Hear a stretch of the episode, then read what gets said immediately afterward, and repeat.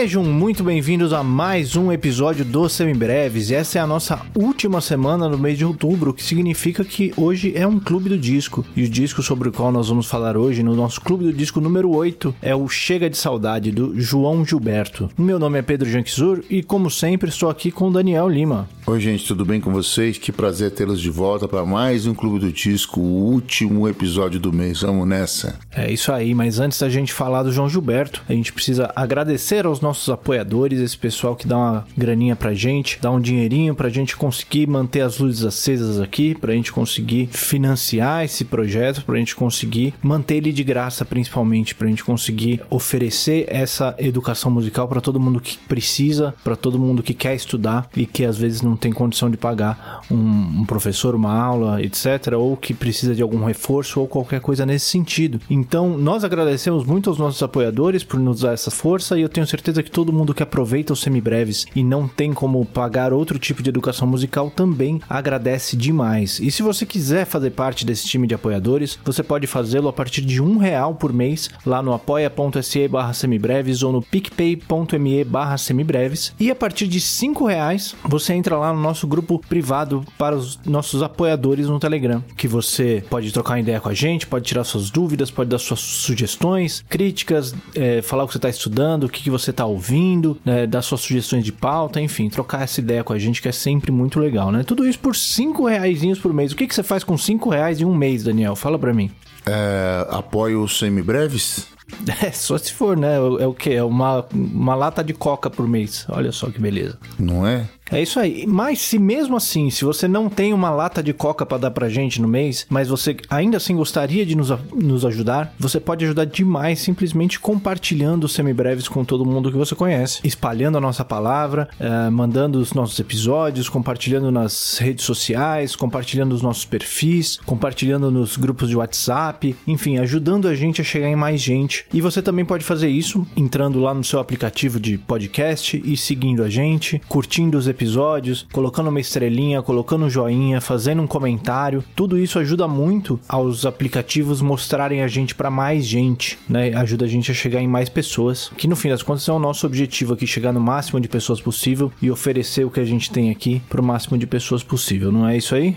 É isso mesmo. Maior prazer em tê-los aqui e um prazer maior ainda quando você nos recomenda para seus amigos, alunos, companheiros de banda, família e etc. Quanto mais gente a gente alcança avançar, mais longo vai ser o nosso discurso, mais penetração junto ao nosso público a gente vai ter. Muito obrigado para você que apoia da forma que você puder. É isso aí, tamo juntos sempre. É isso aí. Não deixe também de entrar lá no nosso site, no www.semibreves.com.br, onde você encontra todos os nossos materiais com o nosso material de apoio, que é um resumo por escrito para te ajudar a estudar. Se ainda assim ficar alguma dúvida, você pode nos mandar um e-mail no semibrevespodcast.gmail.com ou então entrar em contato pelas nossas redes sociais, no Facebook, no Instagram e no Twitter. Nós somos o arroba semibrevespod. Lá no Instagram é onde, onde a gente passa mais tempo, onde a gente interage mais com o pessoal, onde a gente responde dúvidas. A gente tá sempre com uma caixinha de perguntas ali nos stories para você fazer suas perguntas, tirar suas dúvidas. Tem salvos nos destaques alguns exercícios de teoria de percepção, de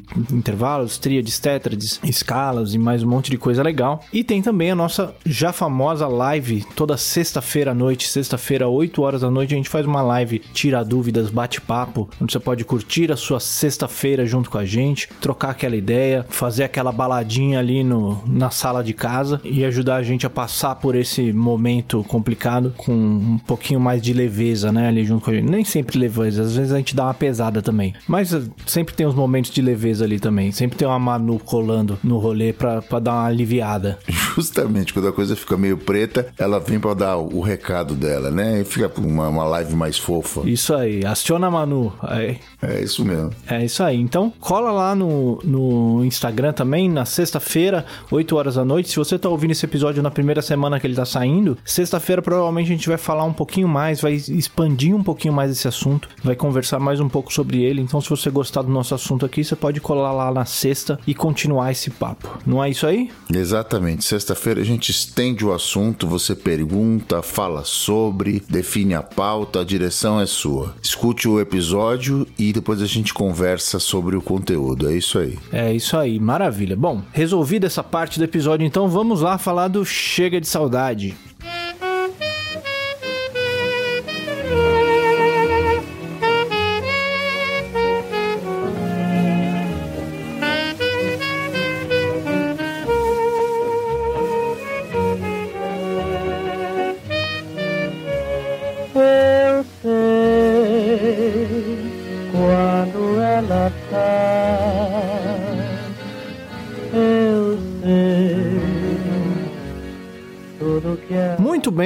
Hoje vamos falar então do Chega de Saudade do João Gilberto, disco lançado em 1959. Mas espera aí, vamos começar pelo começo aqui. A gente tá desde o nosso primeiro clube do disco falando que o Sgt. Peppers de 67 inaugura a era do disco, como a gente conhece, né? Então como é que hoje a gente vai falar de um disco de antes dessa era do disco? O que, que aconteceu aí?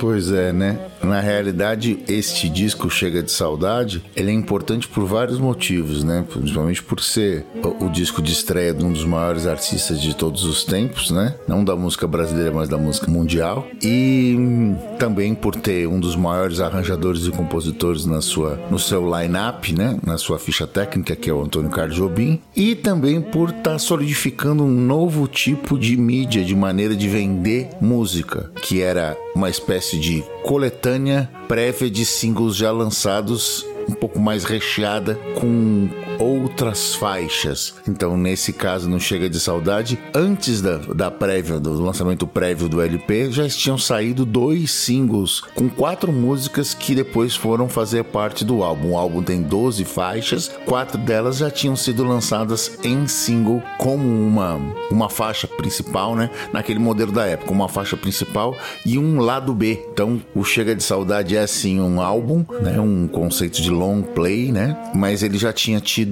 um lançamento prévio em single ou em como se dizia aqui na Terra Brasilis em compacto, certo, Pedro? É isso aí. Eu acho que o que a gente tem que ter em mente para entender isso que a gente está falando é que quando o Sgt. Peppers estrutura o jeito como o disco ia se comportar nas próximas épocas ali, a mídia já estava presente fazia algum tempo, já existiam outras experiências, já existiram outros outros discos lançados e tal. O Sgt. Peppers ele estreia essa época desse disco conceitual, essa obra obra fechada, né? E que depois até esse, essa coisa do single vai perdendo um pouquinho de importância, essa música que era lançada antes. O pessoal vai focando mais, cada vez mais e mais nos álbuns, que tem esse nome álbum justamente porque no começo era uma coletânea de singles, né? A pessoa ia lançava vários singles e aí, antes até de existir o LP, às vezes eram vendidas caixinhas fechadas com, com cinco singles, por exemplo, de uma certa época de um artista que era chamada de álbum. E aí depois, com o advento do LP, do long play,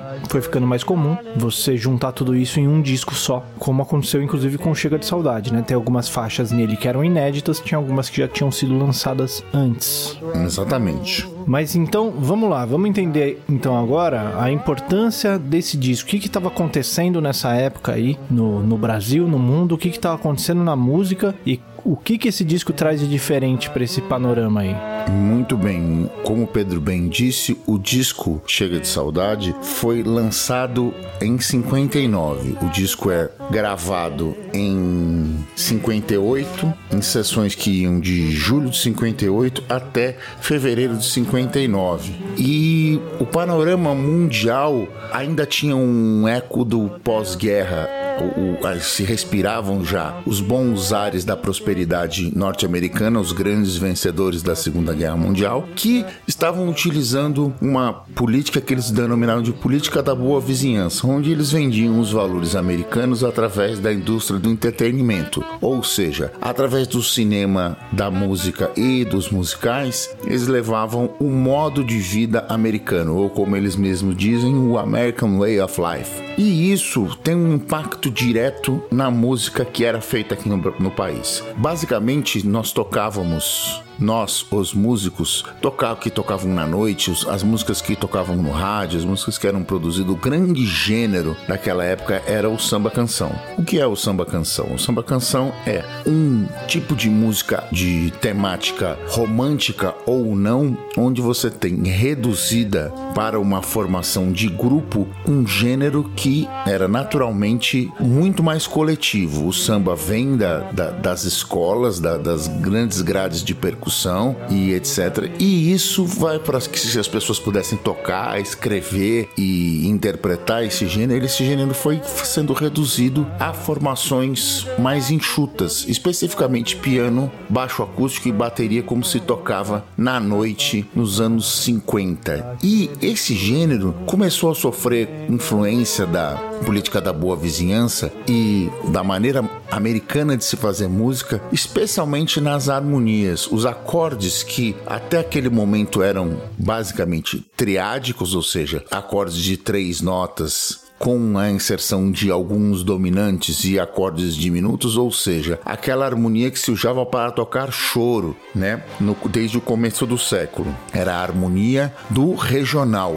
O que, que é o regional? O regional é um conjunto que, se, que acompanha choro. Normalmente composto por violão de seis, violão de sete, cavaquinho, flauta, bandolim e uma base de percussão, pandeiro e etc. Ainda na, na, na mudança do, do samba canção para uh, os pequenos grupos, a saída do regional, já temos aí uma influência daquela, daquela cozinha jazzística, né? Nós saímos do, do, do, da música de regional e a primeira influência que a gente vê é da, da instrumentação. Nós não tocamos mais na noite com o regional, passamos a tocar com um trio de piano, baixo e bateria. E isso, além dos acordes, vai mudar completamente a história do jogo, né? Então você tem cantores que pré-bossa nova que já tocavam um gênero, o gênero do samba canção, com aqueles acordes do que se chamou bossa nova, ou seja, como se dizia na rádio nacional muito preconceituosamente, acordes americanos, né? Aqueles acordes de, de quatro notas, pelo menos, né? Com a presença das tensões ou como dizem os próprios americanos, as upper structures, né? Nona, décima primeira, décima terceira, aquela coisa toda, acordes muito mais suculentos ou como eles mesmos dizem,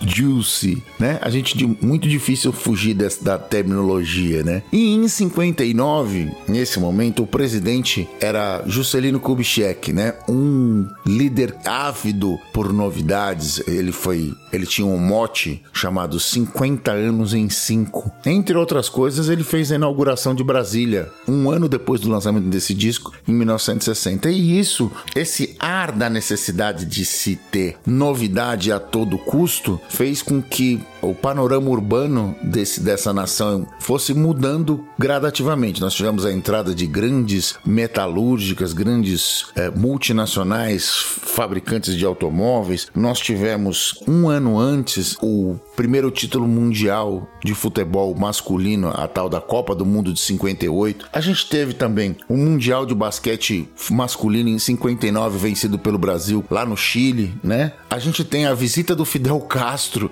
nesse ano de 59. E isso vai preocupando a maneira com que os americanos enxergam esse, essa nação de extensão territorial. Eles vão ficando preocupados com os rumos que isso ia tomando. E começam a dar os primeiros prenúncios do que ia acontecer dali 10, quase 8, 10 anos depois, que era o, o golpe militar e a tal da Operação Condor e etc, etc, que a gente sempre fala sobre aqui. Um prenúncio disso foi a revolta de Aragarças, em Goiás. A revolta de Aragarças foi um levante da FAB, da Força Aérea Brasileira e do Exército Brasileiro, onde nós tivemos, na primeira vez da história, sequestros de aeronaves, sequestro de aviões. Então, alguns militares brasileiros sequestraram quatro aviões e a intenção era bombardear o Palácio do Catete e tentar tomar à força o poder que eles consideravam próximos dos comunistas. Essa era a justificativa. Veja que a história se repete a cada ano, né? A cada ciclo,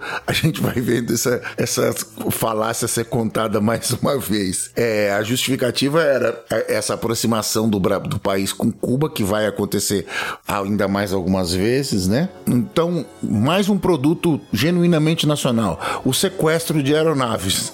Vocês não vão pensar que, que o 11 de setembro setembro era um, um evento isolado. Não, a gente já tinha feito isso em 59, certo? Muito bem. Ainda bem que o Semibreves não tem nenhum avião para sequestrarem. Ainda bem. Não, a, avião aqui, velho, só tem os máximos de papel que eu faço pra Manu brincar, entendeu? E, e olha lá. Mas se você quer ajudar a gente a conseguir o nosso primeiro avião para que a Força Aérea sequestre e tente bombardear a gente com ele, você pode fazer isso no apoia.se barra semibreves. Exatamente, faça isso. É mais que isso, né? Eles, além de tentar bombardear o Palácio do Catete, eles tentavam um apoio político, né? O, é, o, Carlos Lacerda, que era supostamente o, o, a voz mais à direita, mais diletante no sentido da, da, da, do governo, mais opositor à direita, né? Vamos dizer assim, não compactuou com aquele levante e eles ficaram órfãos e logo a coisa naufragou, né? É, veja que isso aconteceu em outros, outras nações, aconteceu no Chile, né? O presidente eleito Salvador Allende foi deposto dessa forma, deposto e morto dessa forma dentro do próprio palácio do governo, com, não com aviões sequestrados, com aviões da própria Força Aérea Chilena. Então, quer dizer, a história ela se repete, só muda o CEP e o enredo também é muito próximo. As coisas vão acontecendo em ciclos e você vê a história sendo contada cada dia diante dos seus olhos com enredos muito semelhantes. Então, conhecer a história é fundamental para não repetir e você não entrar em algum discurso falacioso, etc, etc. Os discursos falaciosos hoje são fake news, né? Exatamente. E para não falar besteira no Facebook também, né? Não passar vergonha em público assim. Também ajuda bastante. Ajuda a não passar vergonha em público. Mas, é, você pode estar se perguntando, pô, por que, que vocês estão falando sobre isso num episódio sobre Chega de Saudade Bossa Nova? Vocês estão falando de, Bom, de... primeiro que a gente não consegue não viver sem isso, né? Esse é o primeiro ponto. Esse é o primeiro ponto. Depois que, eu acho que o ponto interessante do que o Daniel tá falando aí é justamente essa questão de que a Bossa Nova tem sim várias raízes, vários, vários, várias fontes. Ele bebe muito da água da música americana, né, da música estadunidense. O Roberto Menescal já disse em várias entrevistas que ele encontrou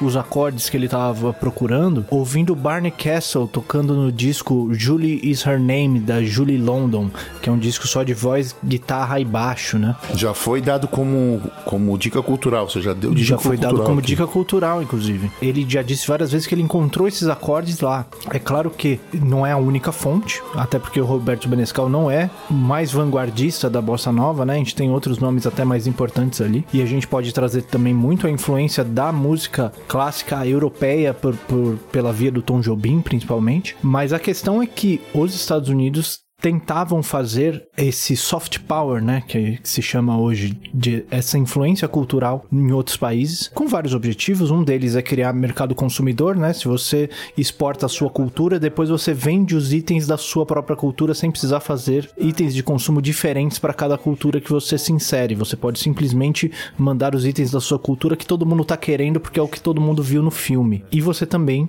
abre caminho para essas intervenções políticas que aconteceram em toda toda a América Latina, a partir dos anos 60 principalmente, e vem acontecendo até hoje, como os nossos irmãos latino-americanos podem atestar hoje em dia, e como nós também, se a gente prestar um pouquinho de atenção nas notícias, a gente pode ver com bastante clareza. Mas a questão é que essa influência se manifesta principalmente ali na, nessa cena musical da noite do Rio de Janeiro. Um, uma das manifestações disso é na bossa nova, né? Que esses acordes e esse jeito de fazer acompanhamento e esse jeito de se tocar em combos, que era um jeito, inclusive, que fazia muito mais sentido dentro do cenário dos clubes, né? Lugares pequenos, saguões de hotel, etc., onde você tinha uma música, você conseguia fazer essa música com menos pessoas. Você não precisava de uma big band, como você precisava antes, muito, inclusive, por conta dos avanços tecnológicos, que é uma coisa que a gente vai entrar daqui a pouco, os avanços tecnológicos de amplificação de som, né? Que você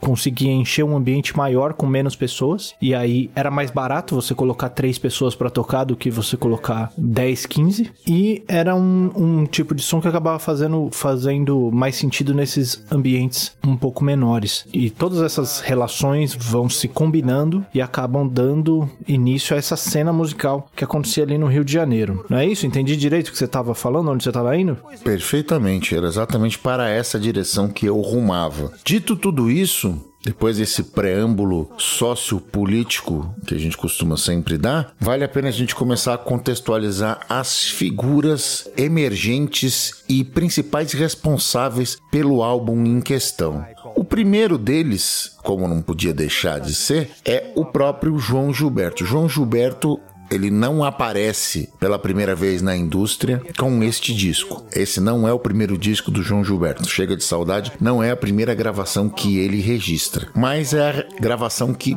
mostra a nova direção em que ele estava tentando rumar artisticamente. Muito bem. João Gilberto Prado Pereira de Oliveira é natural de Juazeiro na década de 30. Ele é filho de um comerciante abastado, ele era de uma classe privilegiada numa cidade do interior da Bahia. Você imagina que ser comerciante, por menor que fosse o seu próprio comércio, numa cidade no sertão baiano, você tem lá as, os seus privilégios, né? O seu Joviniano, que era o seu pai e Dona Martinha, conseguiam manter uma, um padrão de vida para o jovem João, lá em Juazeiro, que deixava tranquilo para perseguir seus próprios sonhos, a ponto dele conseguir estudar desde o ginásio sempre fora da cidade tomar contato com culturas de cidades maiores, né? Uma das coisas que ele fazia desde essa época era participar de conjuntos vocais não é isso? Ele tinha por hobby fazer grupos vocais com os amigos, sempre com a música envolvida. Por mais incrível que isso possa parecer, o seu grande, grande, grande ídolo da época era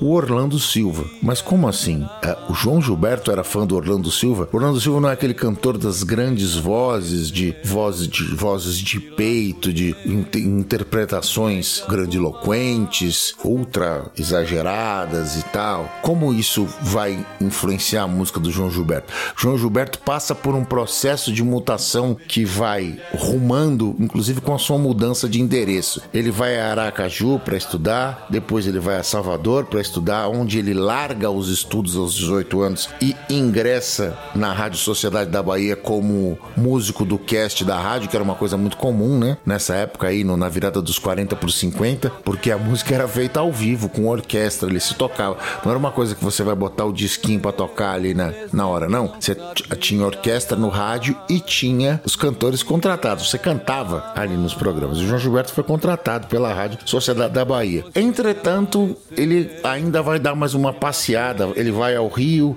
depois ele vai a Diamantina, em Porto Alegre, volta a Juazeiro e depois retorna ao Rio de Janeiro. Tudo isso dentro do processo de mutação, onde ele estava criando um, e cristalizando o seu novo estilo, que consistia fundamentalmente em cantar de maneira muito mais baixa, ou seja, com muito menos volume de voz. Ele se tornava comedido e com uma precisão rítmico-melódica e harmônica muito além do que tudo que a gente via naquele momento, especialmente com as proposições rítmicas, com uma característica do atraso ou do, do adiantar da melodia que nunca se tinha visto naquele gênero musical e apoiado fundamentalmente dentro do seu violão. O seu violão era a base construtora daquilo tudo. Disse João Gilberto não sei se de maneira jocosa ou não, que o seu violão era a síntese de uma escola de samba batendo em retirada. Quem cita isso é o, é o Nelson Mota no, no seu livro Noites Tropicais. Ele diz exatamente com essas palavras. João Gilberto considerava o seu violão uma escola de samba batendo em retirada. Então, ele cristaliza ali dentro daquele gênero, dentro daquela sua própria persona, desse novo avatar que está surgindo, a síntese daquele novo movimento, que era volume volume mais baixo, volume comedido, a precisão de um samurai rítmico no, no, no, ao violão e a conexão com a sua própria voz no adiantar ou atrasar da melodia. Isto é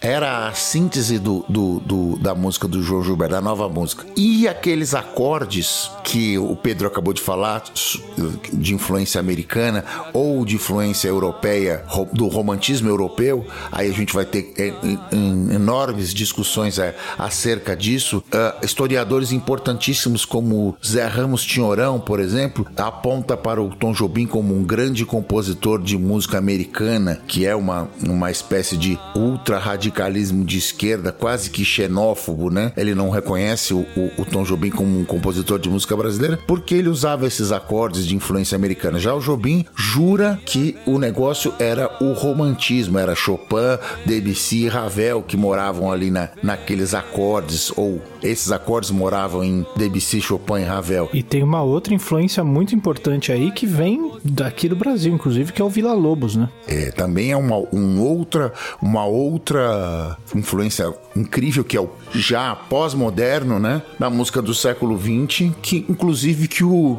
Ou melhor, pós-moderno, não, já moderno, né? Que o Vila Lobos é um compositor já modernista, inclusive ligado à semana de 22 aqui, né? E Tom Jobim, numa frase célebre sua, perguntando sobre os acordes modernos que ele fazia e tal, ele, entre uma tragada e outra dos seus charutos, dispara: é moderno mesmo é o Vila. O Vila, no caso, é o Vila Lobos. Então, Pedro tem total razão. É lá que ele vai buscar grandes das coisas. Uma outra coisa é a conexão do Vila Lobos com a música folclórica brasileira, né? Ele volta o seu olhar para o mundo, vai passear lá fora e volta aqui para dentro. Então, a bossa nova tem um pouco disso também. A bossa nova, em primeira e última análise, análise é samba, ok? Fim. Sim, eu acho importante a gente deixar claro também aqui que influência não é uma, uma via de mão única, né? Não é uma coisa assim que você simplesmente vai lá e copia alguma coisa. E agora, porque você pegou isso, você tá fazendo música americana. Não é bem assim que as coisas funcionam, até porque a bossa nova também influenciou a música americana em um, em um dado momento. A bossa nova pega, sim, algumas influências dessa música que vinha pra cá pelos rádios, essa música, esse jazz pós-swing, né? Que tava começando a surgir ali, pós-era do swing, do... É, nesse momento já existia bebop, já existia mais... O, o, o, a bossa nova vai beber um pouquinho mais dessa fonte do jazz canção, né? Esse jazz, não esse jazz instrumental, bebop super rápido e tal. A bossa nova dá aquele passo um pouquinho mais para trás. Inclusive a bossa nova surge mais ou menos junto com o movimento do cool jazz nos Estados Unidos, que a gente pode falar mais para frente também, que é também esse movimento de você tocar mais baixo, mais devagar e, e com mais suavidade suavidade. Mas é, não é uma coisa só, né? Houveram sim essas influências, mas trazidas para cá pelo filtro da música brasileira, né? E fazendo música brasileira com isso. É uma música brasileira que vai ter diversas particularidades que a gente vai explorar aqui no decorrer do episódio, mas, mas essencialmente é uma, é uma música brasileira feita por brasileiros para brasileiros, né? Uma coisa que traz essa, esse movimento que a gente vê tanto aqui na Bossa Nova quanto lá nos Estados Unidos com o cool jazz é uma coisa que a gente já falou algumas vezes aqui, que é o desenvolvimento tecnológico, né? Principalmente dos microfones nessa época. Porque o que acontece? A gente falou ali agora há pouco do Orlando Silva, o Daniel citou como uma influência do João Gilberto, que tinha aquela voz poderosa da época das grandes vozes da era de ouro do rádio, né? O que acontece é que nessa época os recursos de captação eram muito muito restritos, né? Então, para um cantor ser ouvido, ele tinha que cantar por cima de uma orquestra. Então você precisava dessa grande voz, dessa voz potente para você conseguir ser ouvido. Já quando a gente começa a ter microfones é, mais sensíveis, consegue ter mais de um microfone para a gente conseguir amplificar, por exemplo, uma voz e um violão ou um piano e etc. Né? Você não precisa ter, como a gente tinha antes, um microfone só pegando tudo que estava acontecendo naquele ambiente. Você conseguia colocar vários microfones mais perto das fontes de som e isso permitia que você, cantando com mais suavidade, tocando com mais suavidade, fosse ouvido, mesmo que você estivesse tocando do lado de um instrumento mais alto ou mesmo que você esteja tocando para um um lugar muito grande. É uma coisa que vai ainda encontrar dificuldades, como a gente falou lá na, no episódio dos Beatles, né? Quando você enche um ginásio cheio de pessoas gritando, a tecnologia ainda não dava conta, e isso só foi acontecer mais para frente. Mas nesse momento dos anos 50, começa a ser possível você cantar e tocar com suavidade e ser ouvido. Pelo menos na gravação, né? Pelo menos no ambiente controlado do estúdio, né? Sim, principalmente no ambiente controlado do estúdio. E então a gente vai começando a ver esse tipo de movimento, como o da bossa nova e o do cool jazz, trazidos principalmente por causa desse avanço tecnológico. Muito bem. A outra figura proeminente desse álbum que a gente não pode deixar de citar, se a gente for pensar que o Chega de Saudade é o marco número um da bossa nova, que se você não percebeu que a gente tá falando disso, até agora a gente tá falando do, do, do Chega de Saudade, mas usando a bossa nova como pano de fundo, é o Tom Jobim, ou Antônio Carlos Brasileiro de Almeida Jobim, como todo mundo sabe. Como diz o grande Chico, meu maestro soberano foi Antônio Brasileiro. Antônio Brasileiro, meu maestro soberano. Dele e de muita gente no, no, ao, no, ao redor do mundo, né? Não estamos falando só de Brasil. Antônio Carlos Jobim é considerado talvez uma, a maior influência de músico brasileiro na história da música popular do mundo. Um grande compositor, arranjador, maestro, pianista, violonista, flautista, produtor de disco, transcritor, músico da noite e bom de copo que só ele. Um dos das não necessariamente nessa ordem. Tom Jobim, ele aparece no cenário lá no final dos anos 40, tocando na noite. Ele era filho de, de uma família de classe média alta também na, na no Rio de Janeiro. Ele morava em Ipanema, apesar de ter, ter nascido em outro bairro, ele se criou em Ipanema e ele é filho de um diplomata e de uma dona de casa. É, ele chegou a estudar, inclusive, arquitetura. Chegou a faculdade de arquitetura e tentar,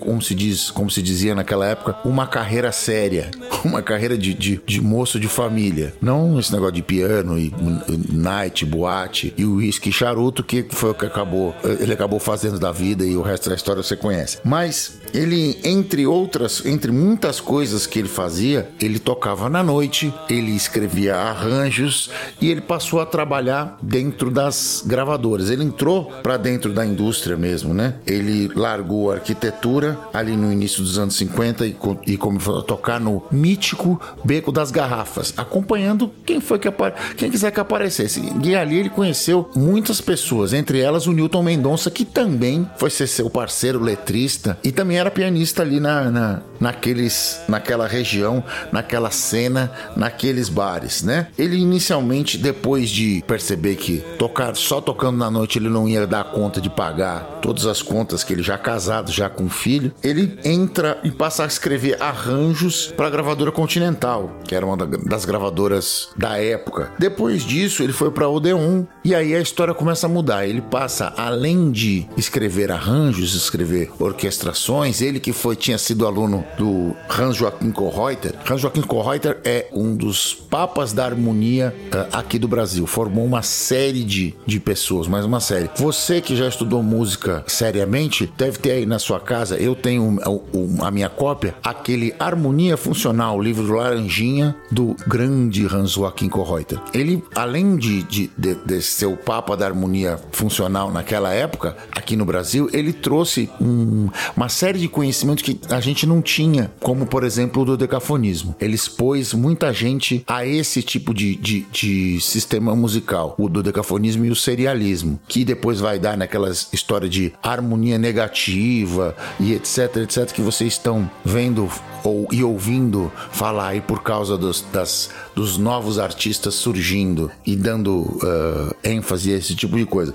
Surge tudo daí, do, do o prime a primeira parte, o primeiro serialismo, o primeiro rompimento com a, as questões do, do, semitom cromático e do semitom diatônico, ou seja, equilibrando todos os 12 semitons da oitava com a mesma importância, vem daí do dodecafonismo e quem trouxe isso para o Brasil foi Hans Joachim Kohreuter, por acaso o professor do Dom Jobim e professor de um monte de gente também. Ele veio para São Paulo depois e deu aula para, entre outras pessoas, para o nosso grande, querido e sempre insensado, ainda que pouco valorizado, acho que a gente ia valorizar mais, nosso grande. Mozart Mello também estudou com Kohreuter, também teve aulas com ele e deu aula para todo mundo, todo mundo. Eu e o Pedro tivemos aula de maneira indireta com o querido Mozart Mello, então todo o nosso carinho para ele é pouco. Mozart, se você estiver ouvindo, meu muito obrigado para você, viu? Seguindo aqui na nossa, na nossa história, Tom Jobim então passa a trabalhar dentro da indústria e devagarinho vai colocando as suas, as suas composições, porque ele também era, era compositor, também criava, escrevia música e a primeira, o primeiro grande sucesso do, do Tom Jobim talvez seja Teresa da Praia,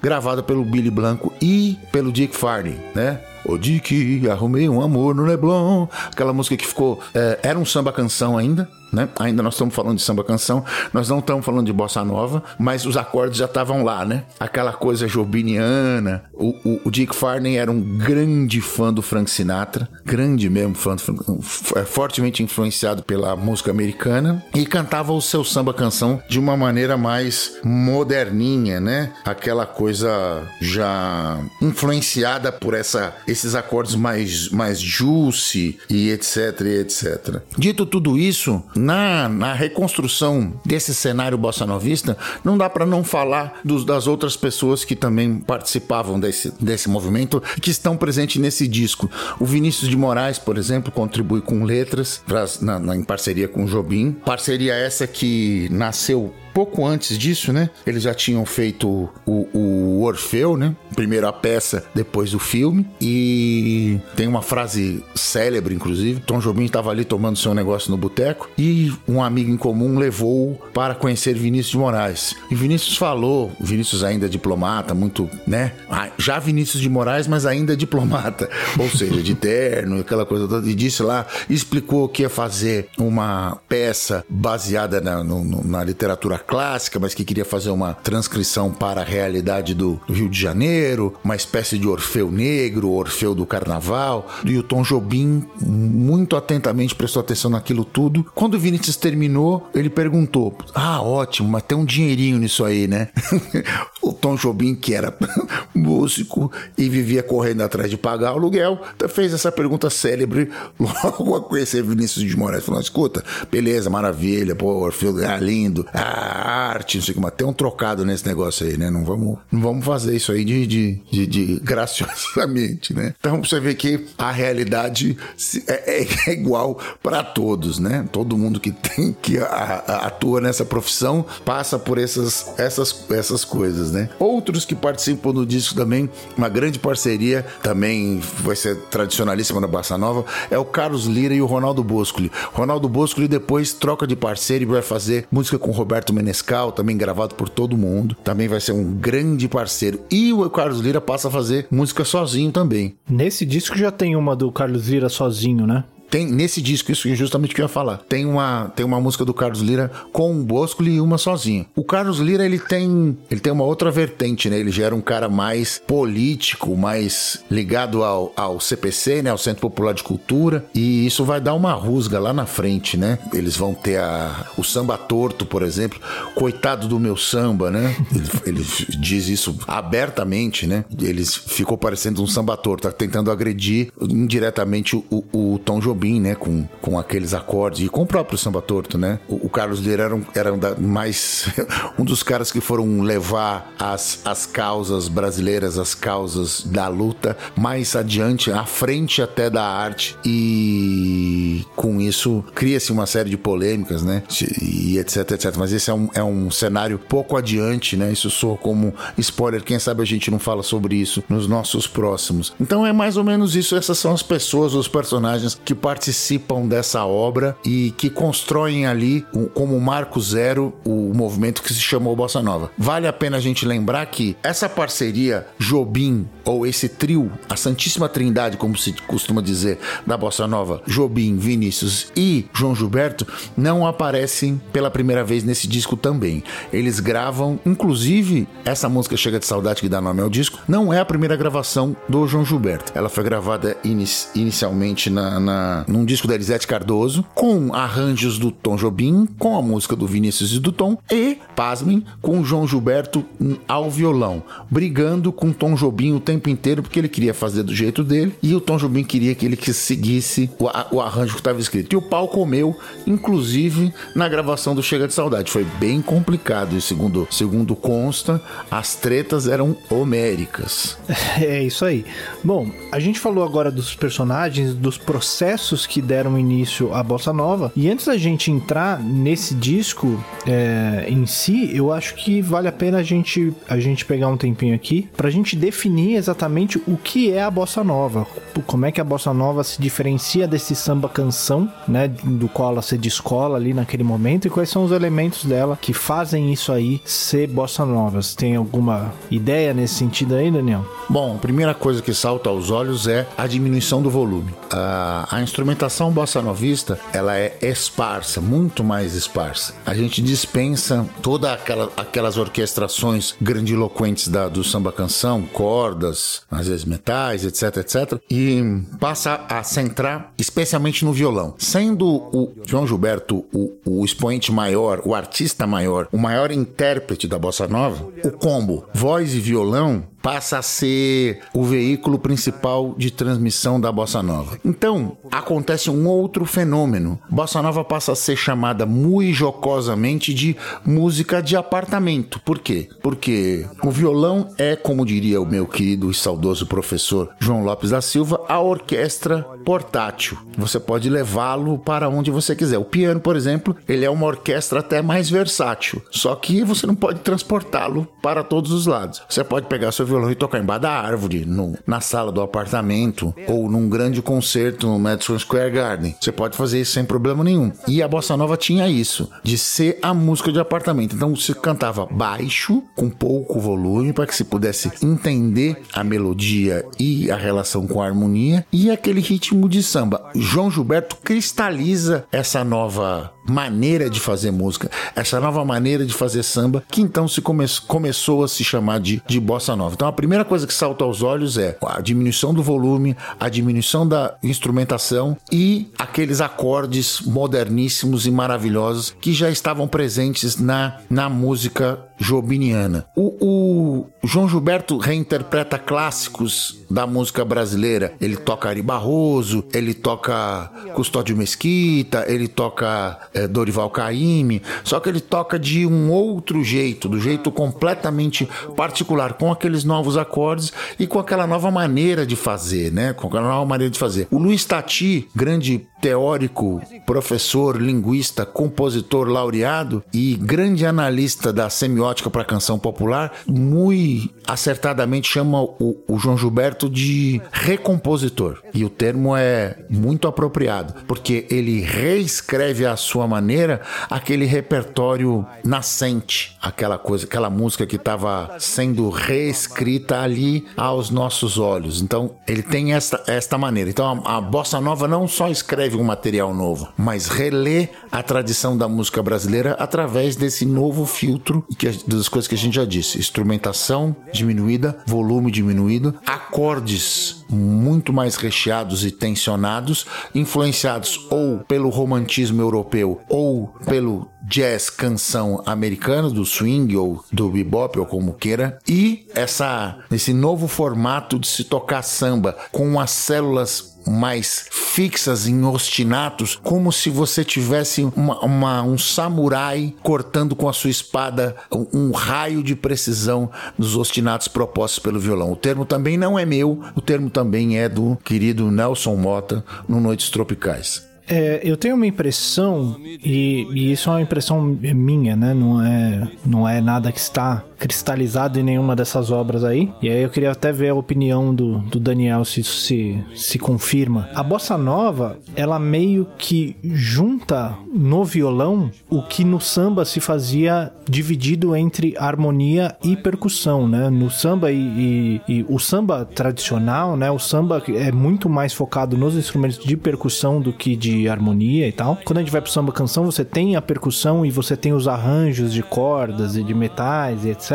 né? Assim, meio que uma parte dos instrumentos fazendo a percussão, outra parte fazendo a harmonia. Quando a gente chega na bossa nova, você junta tudo isso no violão. Então, você tira grande parte dos instrumentos de percussão. Inclusive, na gravação do Chega de Saudade, João Gilberto não quis nada de percussão, só uma bateria simples, né? E você tem os arranjos também, mas você coloca a parte rítmica muito em cima de um instrumento harmônico, né? Que já existia, o violão antes como acompanhamento do samba, mas ele ganha um papel de protagonismo aqui que ele não tinha antes. Você acha que isso faz algum sentido? Faz absoluto sentido, né? Os americanos chamam esse tipo de violão de Brazilian Fingerstyle, quando eles vão ensinar isso para, quer dizer, vamos colocar a coisa de um prisma correto. Quando eles vão tentar ensinar isso para outras pessoas, porque ensinar é outra coisa, né? Vamos ser aqui sem sem invocar o tinhorão aqui, mas hum, enfim, não, né, querido? Não. Fica aí no seu que a gente fica no nosso e vamos seguir o baile. Mas voltando aqui à vaca fria. Quando você está falando sobre isso, o que o Pedro falou é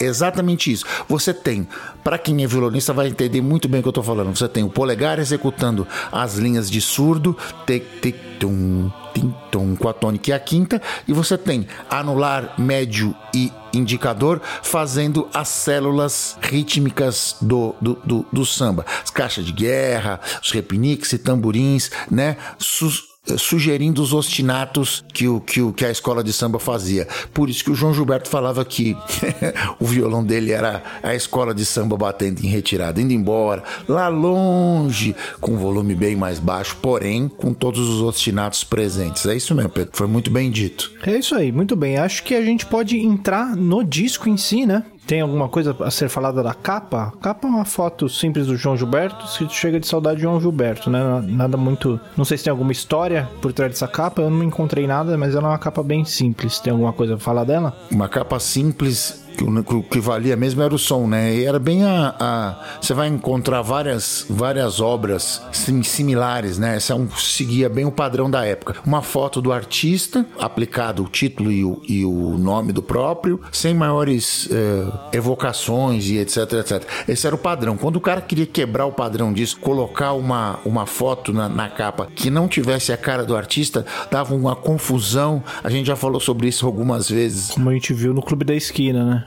Exatamente. E o Clube da Esquina tem 30 anos, 20 anos de distância aí. Você imagina isso há 20 anos antes, a confusão que ele ia arrumar. Não que o João Gilberto não fosse bom de arrumar confusão. Era, bastante, inclusive. Mas é, você imagina a confusão que ia dar se ele quisesse colocar uma foto, sei lá, de uma girafa na, na capa que não fosse ele, né? Mas eu acho que essa capa, ela tem uma certa significância dentro desse contexto, né? É uma capa dele olhando para a câmera, ele não está cantando, fazendo grandes poses de artista. É uma foto relaxada e uma foto muito intimista, que passa essa proximidade que a bossa nova tem, né? Uma das coisas que a bossa nova traz, que, o, que esse disco traz principalmente, mais do que antes da bossa nova, o João Gilberto traz isso, é essa coisa desse cantar suave, muito próximo do microfone, né? Que era uma coisa que não, não se fazia muito antes, e que você ouve essa proximidade. Você, quando você ouve uma coisa com esse timbre suave, porém alto, parece que o cantor está literalmente do seu lado cantando na sua orelha e é mais ou menos esse clima que essa capa traz, né?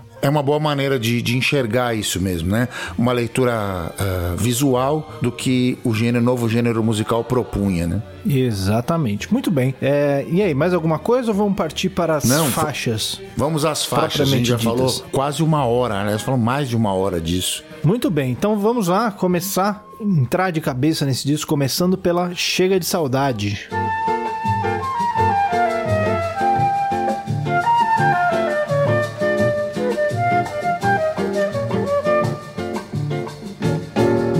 Vai minha tristeza e diz a ela que sem ela não pode ser.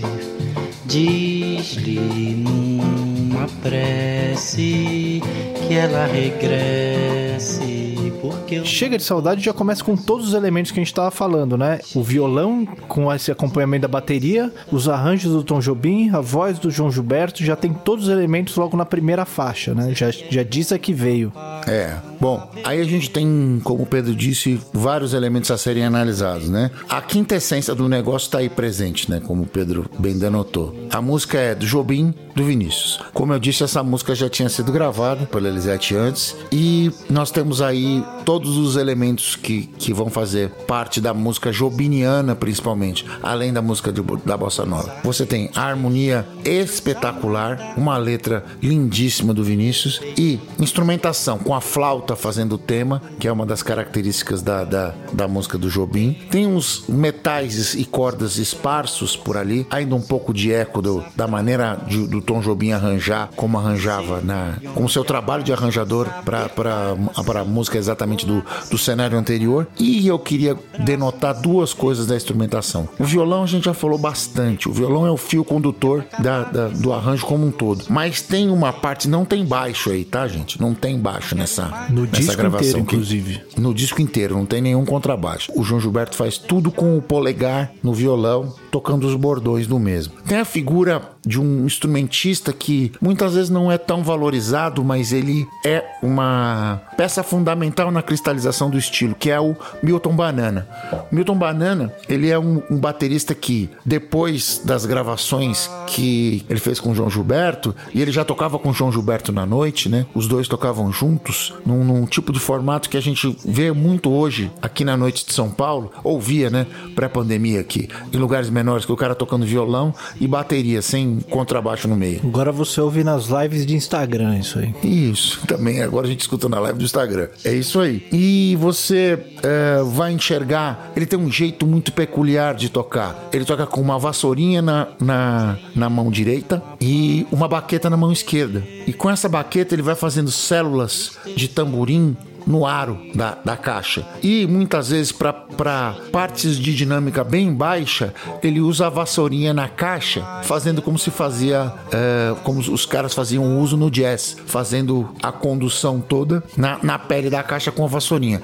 Para uma dinâmica um pouquinho mais alta, ele usa o chimbal, ou como usam os, como dizem os americanos, o hi-hat, né? En- Então, é dado, é dado pouco crédito a ele. Tanto que o Milton Banana, depois da do. A gente vai falar sobre isso, sobre o conceito do Carnegie Hall, ele ficou nos Estados Unidos e não voltou mais, ficou por lá. Ele virou um artista internacional, foi morar na Suíça depois, etc. E virou uma, uma estrela do jazz. Tem um célebre concerto do João Gilberto que ele toca só ele e o Milton Banana e o Milton Banana tocando vassourinha numa lista telefônica. Pra você ter uma ideia de que eh, eh, você tá aí gastando milhões com seu equipamento, seu instrumento, saiba você que Milton Banana com um par de vassourinhas e uma lista telefônica fez um teatro todo parar e ficar congelado da primeira à última nota. Pense nisso da próxima vez que você for sentar no seu instrumento. É isso aí. É, acho que a gente vale a pena a gente falar um pouquinho também sobre o tipo de letra da bossa nova agora. Como o Daniel falou antes, o Brasil estava passando por um momento nessa época onde se via uma luz no fim do túnel. Antes da gente descobrir que essa luz no fim do túnel era um trem, né? Aliás, o primeiro, primeiro não, mas era um de uma série de trens, inclusive. É, mas vamos dizer assim, a gente Gente, tinha visto o trem antes, mas esse trem era maior, né? É, então. Mas a, a gente estava passando por um momento de, um, de uma, um certo. Uma construção de um orgulho nacional, ah, até nos, nos esportes, eh, com várias vitórias, com ah, a semana de 22, né, que tinha acontecido ali uma, uma semana atrás, mas assim, estabelecendo um cenário artístico no Brasil eh, muito importante, enfim, e, e um, um desenvolvimento social importante também, o que fez com que essa música, e uma música que a gente precisa falar também, surge muito na classe média do Rio de Janeiro ali, é, ela fugisse de temas espinhosos, né? Fossem temas de amores é, até um pouco adolescentes em alguns, em alguns momentos, as belezas do, do rio, as belezas naturais, uma coisa que vem até de antes, né? Se a gente pega, por exemplo, Johnny Alf, que é um do, uma geração um pouco anterior à da Bossa Nova, mas que esses elementos já estavam muito presentes ali. Você pega Rapaz de Bem, por exemplo, né? Sobre como, como a minha vida é muito boa, muito fácil e a natureza me dá tudo, eu não preciso trabalhar, esse tipo de coisa, né? É, esse tipo de sentimento também é muito presente na Bossa Nova e aparece por meio das letras aí. A letra da, da Chega de Saudade, por exemplo, apesar de ser uma letra muito bonita, que eu gosto bastante, é uma letra sobre um tema fácil de ser falado, né? não é nenhum tema espinhoso. Ela é escrita com maestria pelo Vinícius de Moraes, mas ainda assim é uma maestria sobre um tema tranquilo, né? Onde ninguém vai reclamar se você falar disso. É romance, né? É um tema universal, né? É, exatamente. Exatamente. E, o, e a Bossa Nova vai muito nesse caminho, né? Você não tem. Nesse disco todo você não tem nenhuma, nenhuma letra muito espinhosa. Talvez a letra mais combativa seja do desafinado, que, que tá reclamando das críticas que, que, que esses autores recebiam da, dos críticos musicais, né? Pois é, você vê que na inauguração do movimento, no, no- no lançamento da Pedra Fundamental, já tinha gente que tava falando mal, né? An- Previamente. Sempre, né? Não há beleza, é só tristeza e a melancolia que não sai de mim, não sai de mim, não sai. Era uma vez um lobo mau que resolveu jantar alguém. Estava sem vintém, mas arriscou e logo se estrepou. Um chapéuzinho de maiô, ouviu buzina e não parou. Mas lobo mal insiste e faz cara de triste. Mas Chapeuzinho ouviu os conselhos da vovó. Dizer que não pra lobo, que com lobo não sai só. Depois da Chega de Saudade, a música que vem em seguida é a Lobo Bobo, que é uma daquelas parcerias que a gente tinha falado do Carlos Lira com Ronaldo Boscoli. É, essa é uma daquelas que eles tocavam na noite, né? O João e o, e o Milton Banana. Essa música, ela, ela é bem naked mesmo, bem focada no violão do João e, no, e no, na percussão do, do, do Milton Banana, fazendo aquele arinho sugerindo o tamborim, né? Que enlouquecia, que iria enlouquecer brevemente os americanos, que eles iam tentar imitar aquilo iam apanhar mais que boi ladrão, como diria o meu avô. Mas os elementos estão todos presentes aí. O ostinato de, de, de- do, do violão do João, algumas os cortes precisos de, de como essa parte falou assim: ah, não, é uma. É, são, a instrumentação é esparsa, então quer dizer que o arranjo é livre. Não, de jeito nenhum. Ele é preciso como um relógio suíço, é, de uma precisão absurda. E um outro elemento aí que vai nascendo é o, o Ronaldo Bosco, como letrista, ele era bem isso que o Pedro falou mesmo. Ele fazia coisas assim, paisagens praianas, temas leves, pouca polêmica, etc, etc, etc. Esse era o, o, o habitat natural do Ronaldo Bosco. Música para a classe média alta, para ser escutada nos apartamentos e vamos adiante, sem muita política, até porque o Ronaldo Bosco era um cara bem reacionário, bem ligado às, a, a odiava fortemente qualquer tipo de coisa que maculasse a sua bossa nova, ou seja, qualquer engajamento político da mesma é, era totalmente proibido e ele combatia com fervor. Entre outras coisas, entre muitas outras coisas, o Ronaldo Bosco ele foi casado com Elis Regina e foi eh, figura fundamental na cristalização da primeira fase da carreira da mesma. O Ronaldo Bosco ele é um verbete de máxima importância, além como letrista, como produtor, como compositor, como homem de gravador e etc, etc. Que bom que ele não vai ouvir esse episódio, então, né? Se ele não gostava de política no meio da bossa nova, Pois é, ele é lá de onde ele estiver, ele está nos excomungando. com certeza. De maiô, ouviu buzina e não parou, mas lobo mal insiste.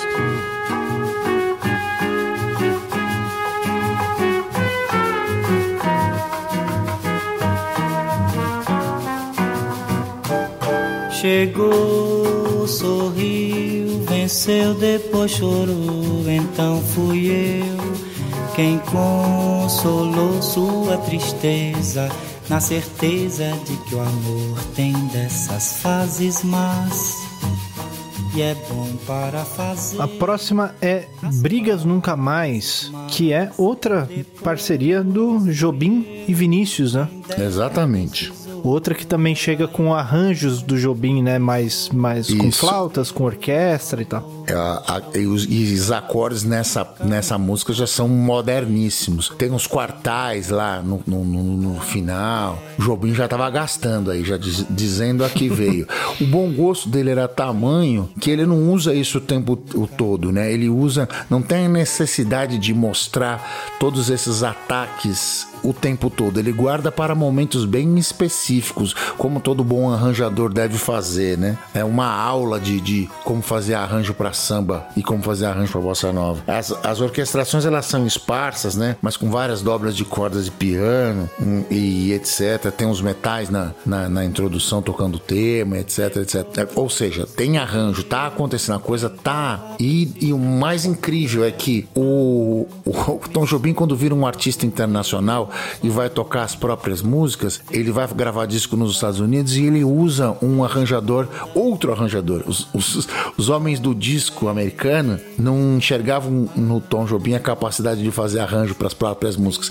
E eles contratam um cara chamado Klaus Ogerman. E esse cara copia o jeito jobiniano de, de escrever arranjo para a própria música do Jobim. Eu acho que ele perguntava para ele assim, maestro, posso escrever? Não, faz assim, ó. Tira aqui, bota assim, em vez de fazer essa nota muito longa, faz ela mais curtinha e tal. Olha esse motivo, não, tá muito longo, uma quinta é pouquinho, vamos aqui, uma tercinha e só, acabou, uma voz curtinha, etc, etc. E assim, porque é tudo muito parecido, muito, muito parecido mesmo. O cara imita descaradamente o, o estilo jobiniano de fazer arranjo. E nessas, nessas duas músicas que a, gente, que a gente já passou do Jobim nesse disco, já fica claro um outro, uma outra característica da música dele, que é presente em quase toda a carreira, que são essas músicas super sofisticadas em termos de relação de harmonia com melodia, mas que ao mesmo tempo são melodias que todo mundo canta, né? Se a gente for fazer uma análise da melodia da Garota de Ipanema, por exemplo, que todo mundo conhece, é sofisticadíssima, mas todo mundo canta. Um dos segredos está em você colocar notas da escala da música, mas em vozes estranhas do acorde, digamos assim, né? Notas pouco comuns do acorde, como inclusive na Garota de Ipanema que começa logo numa segunda maior ali. E além de usar ostinatos bem claros, né? Ele usa a parte da de tematização rítmica também. É muito claro pro ouvinte, né? Voltando pra Garota de Ipanema. Pá, pá, pá, pá, pá, pá, pá, pá, pá, pá, pá, pá, pá, pá, pá, pá, pá, pá, pá. Ele evoca aí um ostinato de samba, claro que evoca, mas você vê que é, é muito claro, muito fácil para ser acompanhado, muito fácil para ser cantado.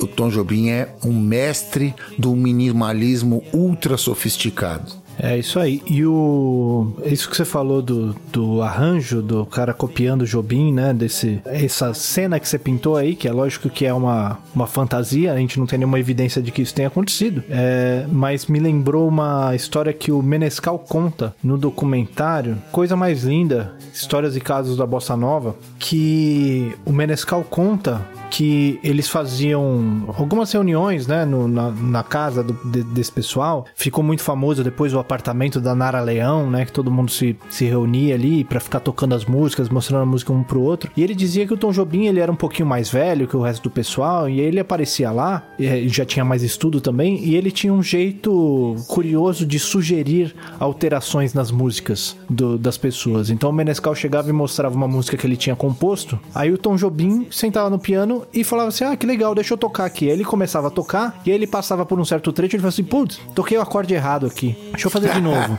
ah, não, toquei o acorde errado de novo. Aí o Menescal falava assim: Não, mas, pô, ficou legal. Que acorde é esse que você tocou?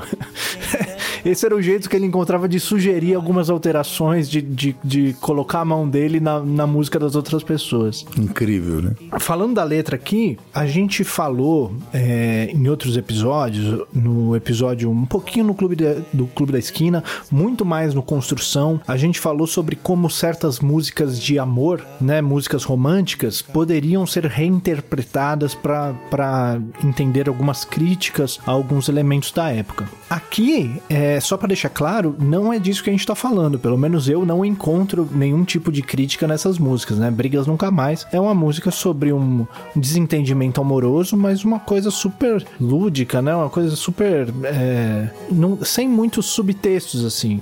É, a maneira como eu enxergo é essa também. Ela não, não é exatamente um, um Como todas as músicas da Bossa Nova, né? Quando vão falar de relacionamento, eles vão falar de relacionamento de uma maneira leve e um pouco agressiva. A verdade é essa, né? A maneira Bossa Nova de ver o mundo, a lente bossa novista, de, o filtro que passa para isso é de uma vida tranquila, sobre a brisa do mar carioca, aquele sol, aquelas garotas lindas, o mundo, o Brasil conseguindo ter acesso às, às primeiras coisas, a indústria automobilística chegando, é, o Brasil passa a ser reconhecido como o, a, o que vai ser o, a nossa alcunha por os próximos 30 anos, que é o país do futebol, etc, etc, etc. Nós não somos mais o país do futebol, tá, gente? Aliás, eu acho que nós nunca fomos, mas é, nessa época se acreditava nisso. É, o, a gente estava passando também por um momento, se não me engano, entre regimes mais autoritários, né? A gente estava passando por um momento de uma revitalização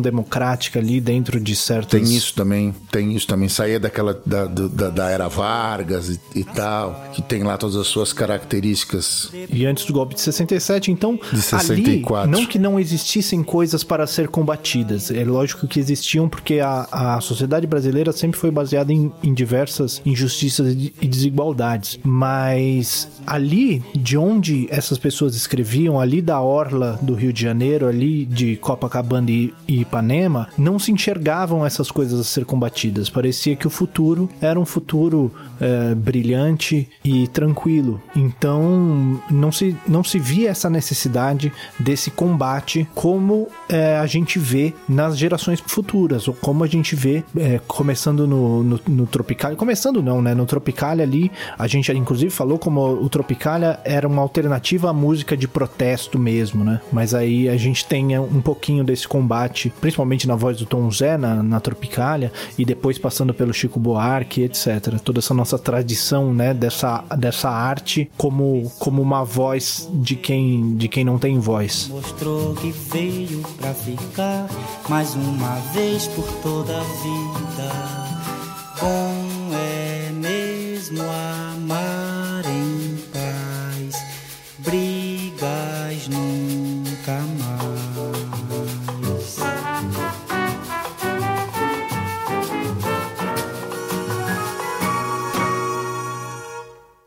Do, bom, bom,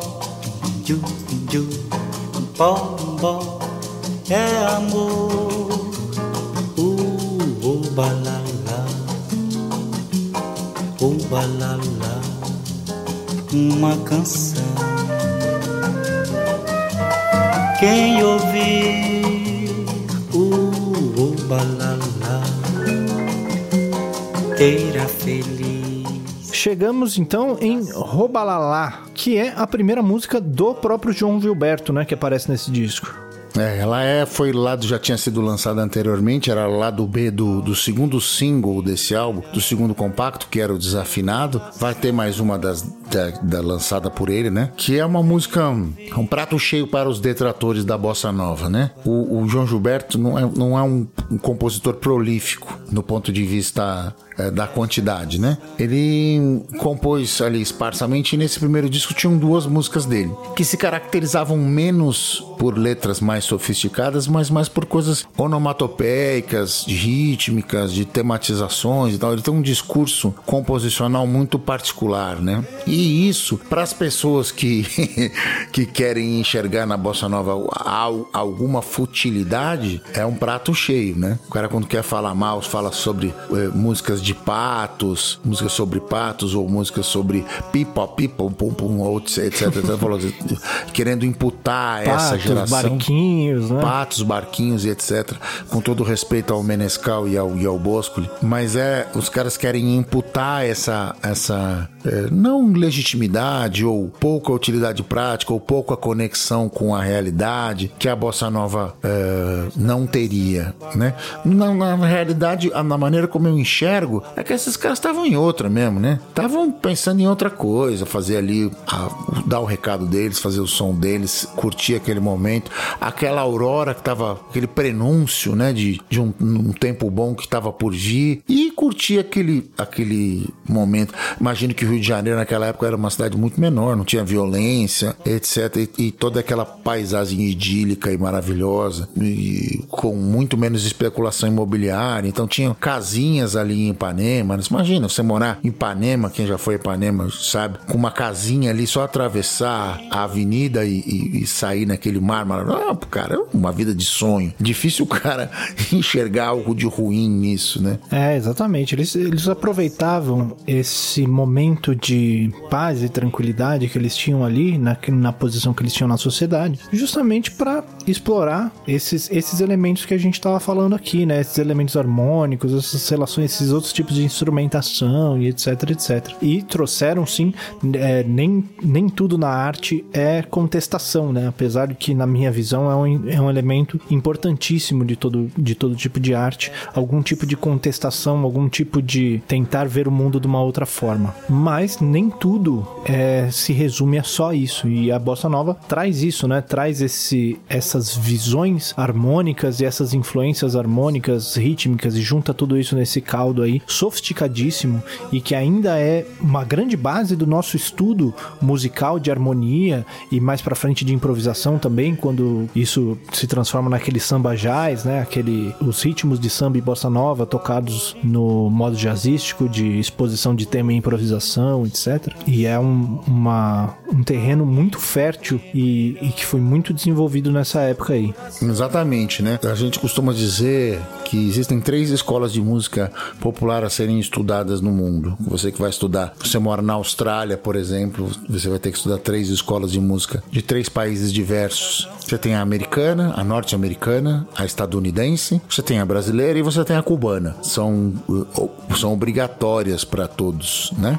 E aí, se você quiser mergulhar em música folclórica, tudo bem, mas matéria de música popular de consumo é isso que você tem que estudar antes de qualquer coisa. É isso aí. E o que se estuda de música brasileira em outros lugares do mundo é Tom Jobim, né? Aqui a gente, é claro, tem é, várias outras coisas. Aqui a gente tem choro, a gente tem uh, baião, shot e, diversos outros ritmos nordestinos, né? Enfim, a gente tem várias outras coisas pra gente estudar por aqui. Mas o que se estuda lá fora é basicamente a bossa nova, né? É, até porque ela foi encampada pela música estadunidense, né? Eles uh, se apropriaram de uma maneira que uh, consideram a bossa nova como se fosse um estilo dentro da própria música popular americana. Então você tem caras como uh, músicos americanos como Stan Getz, como Gary Burton, como, enfim. O famoso show com o Sinatra, né? Isso. Que inclusive o Sinatra tenta tirar todos os elementos de bossa nova, né? Canta é. como, como as grandes vozes, como grande orquestra e tal. É, é o Francis Albert Sinatra e Antônio Carlos Jobim, né? O disco, que é um, um disco espetacular, entendeu? É fantástico e você, se você não conhece, deve conhecer. Mas é uma, é, é uma apropriação, né? É uma apropriação mesmo. Eles, eles põem no Real Book, né? Tem lá série de bossa, não só Tom Jobim. Com nome mas em tem, inglês, é, inclusive. Isso, é. Não tem só Tom Jobim. Tem Marcos Vale, tem Carlos Lira, etc. Tem um monte de outros caras que estão lá citados como uh, música do repertório norte-americano, estadunidense. E é isso. Tá lá, é deles. Só que não, mas enfim, é, isso é uma outra, uma outra história.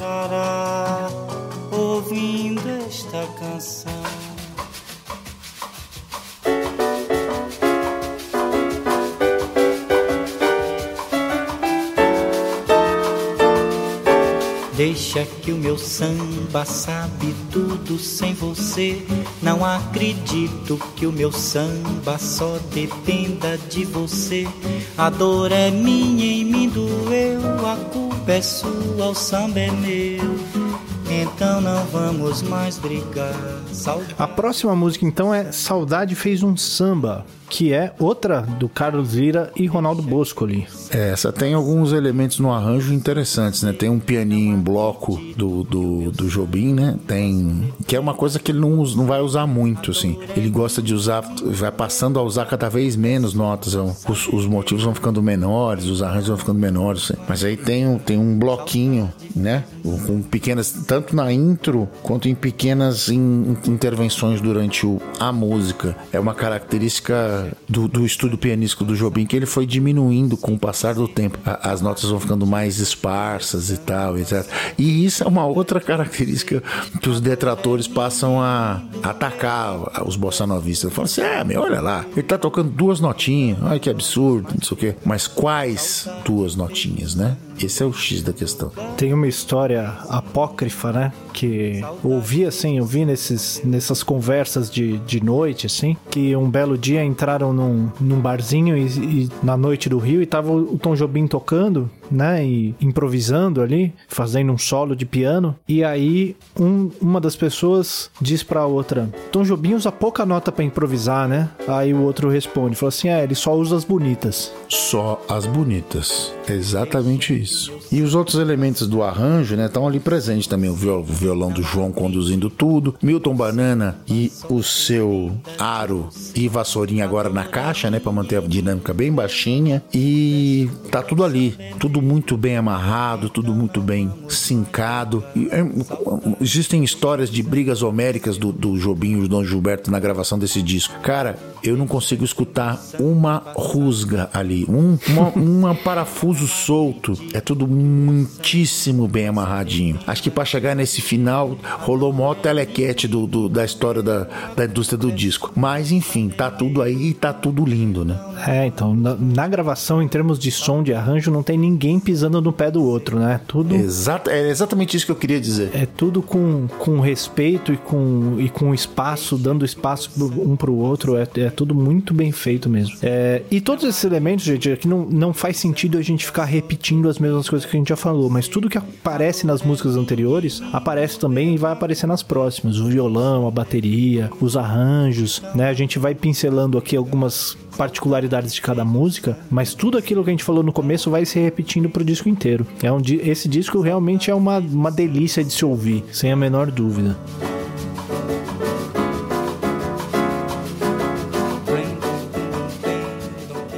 Pode ser que haja uma melhor, pode ser, pode ser que haja uma pior, muito bem.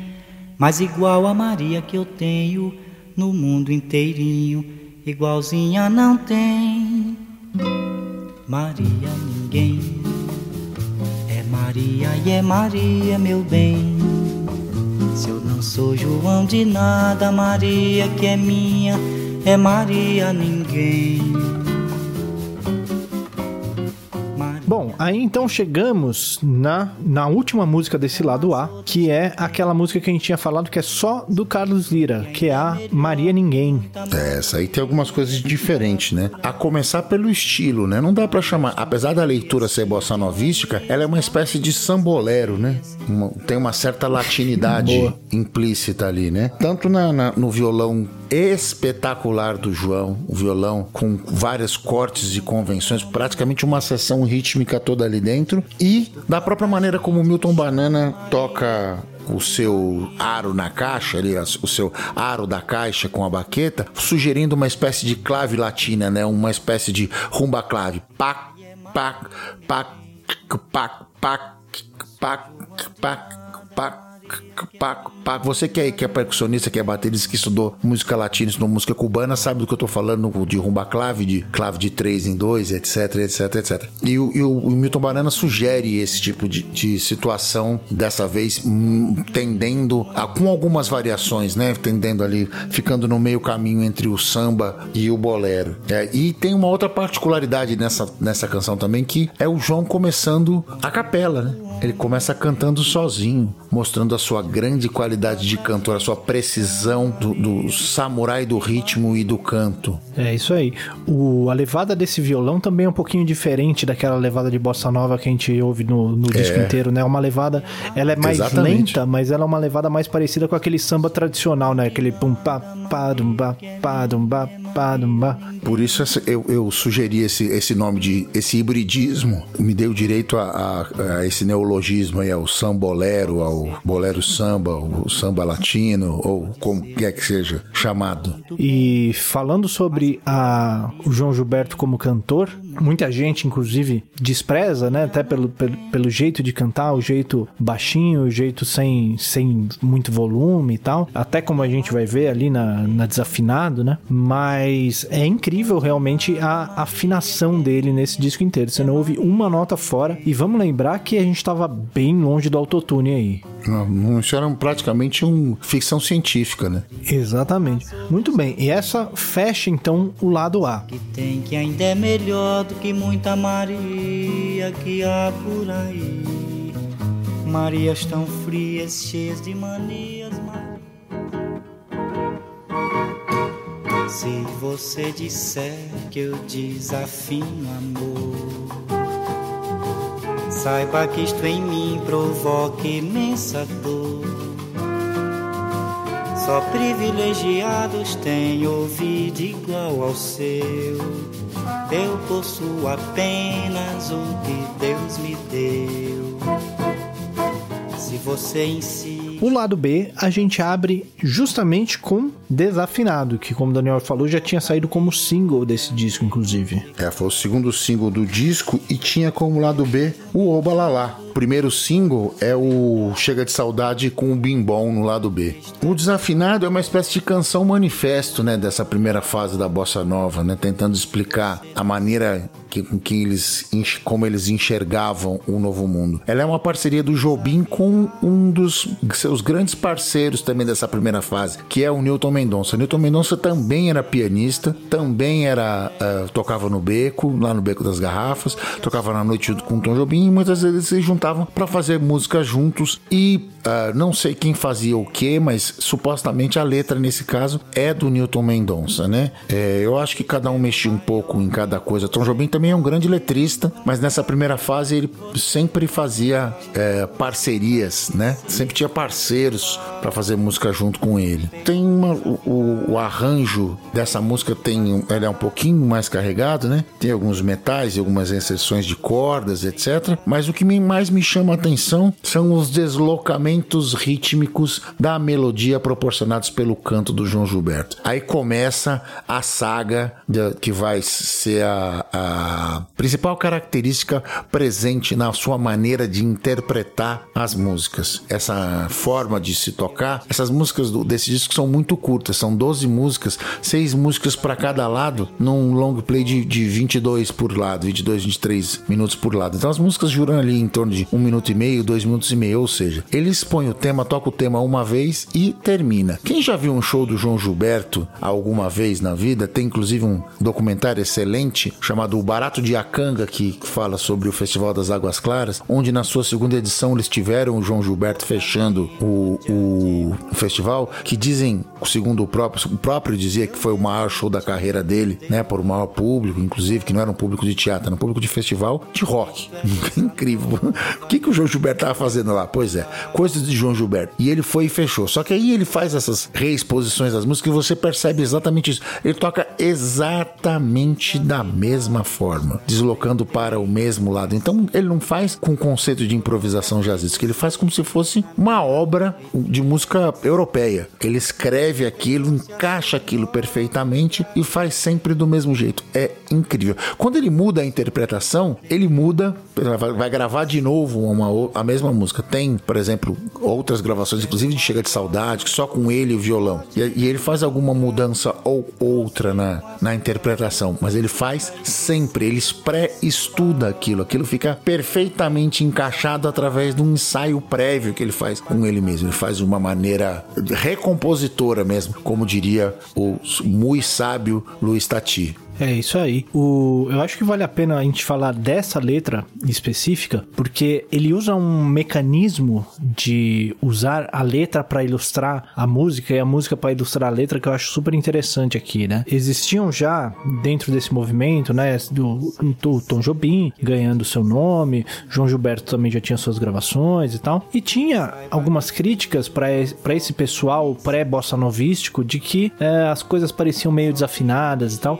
E aí o Jobim e o Newton Mendonça fazem essa música falando sobre essas críticas e eles usam para passar essa mensagem acordes super sofisticados e com as melodias em vozes é, dissonantes dos acordes, né? Nas extensões, nas estruturas altas, como o pessoal que acompanha nossos episódios de teoria já ouviram falar sempre, e inclusive com saltos difíceis de se cantar. É uma música complicadíssima de se cantar, uma música que para você cantar você precisa ser extremamente afinado, onde ele está falando justamente de soar desafinado. E aí ele coloca esses acordes que são estranhos, se você não está acostumado com, com isso, se você não está iniciado, né, nesse meio, são acordes que soam estranhos que soam pontiagudos e tal, é, querendo demonstrar essa aparente desafinação desse jeito de compor do Jobim, né? É incrível mesmo, né? E a melodia tá na cabeça de todo mundo, mesmo ela sendo completamente tortinha, cantada nas, na parte rachada dos acordes, né? na, no, no bemol 5, para você que acompanha nossos episódios de teoria, é, passando por, por, pela nona, pela décima primeira, pela décima primeira aumentada, enfim, todas essas viagens com saltos intervalares como o Pedro já disse. E mesmo assim a melodia é uma melodia eternizada na, na cabeça de todas as pessoas. Mérito pro nosso querido Tom e pro Newton Mendonça. Salve a bossa nova.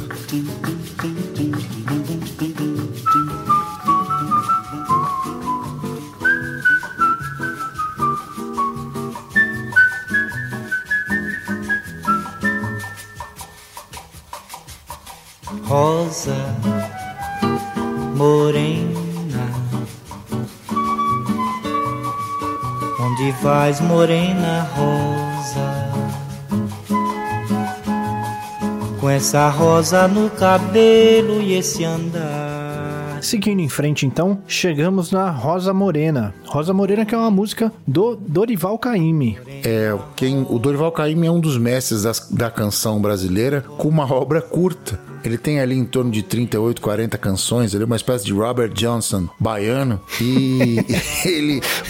E inclusive tem o, o voz violão também, né? É, exatamente isso. O, o combo, né? O combo. E o, o Caíme tem. Ele é contratado pela Rádio Nacional e vem para fazer aquele samba praiano da Bahia, né? E isso tem um impacto nacional. Ele é o grande mestre, um dos grandes mestres da canção brasileira ali dos anos 40. E o um, um Rosa Morena, que é um desses standards que ele fazia na época, o, o João Gilberto recompõe, reconstrói e, e, e, deixa tudo de uma maneira completamente bossa novista, completamente gilbertiana. Você jura que a música é dele, ela faz todo sentido dentro, dentro desse contexto, dentro desse álbum, só que ela, essa música nem foi escrita por ele, nem por nenhum dos parceiros que está vinculado ao álbum, e nem é da mesma geração, é de uma geração anterior.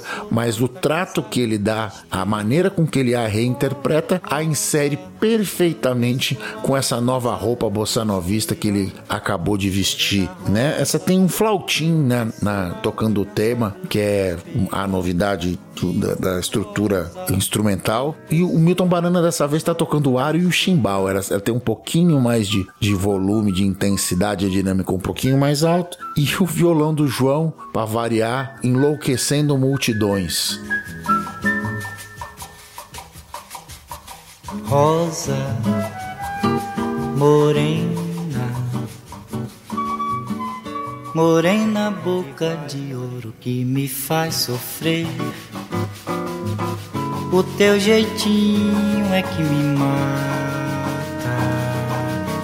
Roda morena, vai, não vai. Ginga morena, cai, não cai. Samba morena e me desacata. Morena é uma brasa viva, pronta pra queimar. Queimando a gente. Então a próxima é Morena Boca de Ouro, que é a música do Ari Barroso, né? Como a gente tinha falado. Mais uma dessas. O lado B desse disco, inclusive, ele vai mais para essas referências mais antigas. O lado A é mais essa galera da bossa nova mesmo, Jobim, Carlos Lira, Roberto Boscoli e o próprio João Gilberto. No lado B tem uma do Jobim e uma do João Gilberto, o resto é Ari Barroso, é, Dorival Caymmi, Marino Pinto, com Zé da Zilda, né? É mais esse pessoal do, da geração anterior que ele começa a citar aí. Eram as coisas que ele tocava na noite, né? Com, com do jeito dele, com o Milton Banana. Aquelas músicas para encher o repertório do disco, né? Gastaram Exatamente, as músicas que... novas e o lado B ficou as músicas que ele tocava na noite. Já tava tudo na mão, já tava amadurecido, ele já fazia do jeito dele, ele foi lá e gravou, né? Nenhum demérito nisso, gente. Muito pelo contrário. É a maneira como ele reconstrói os temas é faz todo o sentido dentro da obra, né? Ele tem essa essa, música tem um anacruzes grande de voz, né? Ele começa. Não é um canto, não dá para chamar de a capela no começo, mas é um, um bom anacruzes de voz. E o, o Milton Banana tá tocando chimbal e aro também. Essa também tem uma dinâmica um pouquinho mais alta. Como característica de, diferente e interessante, tem uma dobra de flauta e vocalize do João, que é o show do final da música, né? Que eles, eh, uma espécie de, de dueto, ele vai para alguns lugares diferentes. Isso eu posso entender porque deu pau, né? Porque o cara vai lá e escreve a linha da flauta perfeitinha. O cara, pelo amor de Deus, o cara. O Tom Jobim escreve a linha da flauta perfeitinha e ele supostamente tinha que dobrar e começa a abrir para lugares que ele acha mais agradáveis e tal e etc.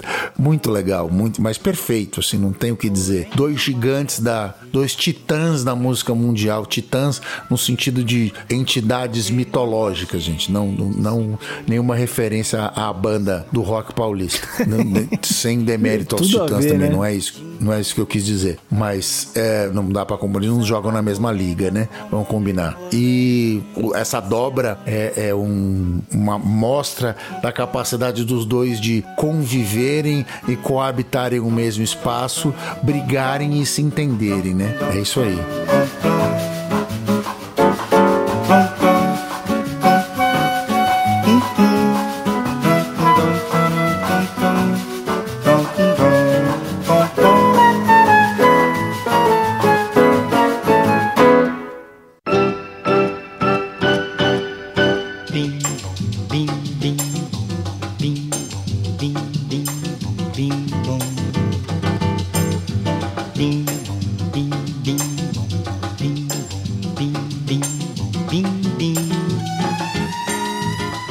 Só isso, meu baião, e não tem mais nada não. O meu coração pediu assim, só bim. A próxima então é aquela outra do João Gilberto que a gente tinha falado que é a Bim Bom. Essa também tem um, uma instrumentação meio diferente, né? Ela tem um, um, de novo um saborzinho latino. O Milton Banana toca um bongô junto com o kit dele, tem algumas inserções de triângulo, mas não o triângulo no sentido nordestino de se tocar triângulo, no sentido sinfônico, de você tem, tem. É quase tocar, um metrônomo, né? Quase um metrônomo, né? E além do violão do João e as suas, a sua interpretação da letra onomatopeica, tem também acompanhando o piano e, e, as cordas jobinianas. Então essa aí é uma, como essa a, o bimbom é da primeira sessão, é da primeira sessão de gravação, né? Ela foi gravada junto com Chega de Saudade e lançada primeiro, né? Lançada primeiro como sim, foi gravada em, em junho de 58. Eles ainda estavam cristalizando a coisa, né? Entendendo o espaço que cabia a cada um no álbum. Na segunda sessão eles gravam o desafinado e o balalá e depois eles gravam todo o resto, né, para poder completar o álbum. Esta música, ela sai com a, a primeira versão mesmo, a versão que tava no, no single. Então é, ainda tem um pouco do eco do arranjo anterior, aquela instrumentação mais esparsa, sobrando mais João e menos Tom. Eu tenho a impressão que o Tom recua num dado momento para dar mais espaço pro, pro João, para que ele possa fazer é, aquilo que ele tinha na cabeça e os arranjos vão, vão ficando mais comedidos. E essa é uma outra outra letra engraçada, né? Porque é uma outra letra que cita a própria crítica dentro dela, né? Que a letra é praticamente toda bim bom, bim bim bom, bim bom, bim bim bom, bim bom. E aí depois, a hora que ele canta isso duas vezes, ele fala assim: "É só isso, meu baião, e não tem mais nada não", né? Tipo assim, alguém alguém perguntou para ele assim: "Ô João, não vai ter mais letra aqui não?" Ele falou assim: "Não, é só isso". É só isso mesmo. Obrigado. Tchau. bem João Gilberto, inclusive. É, bem João Gilberto.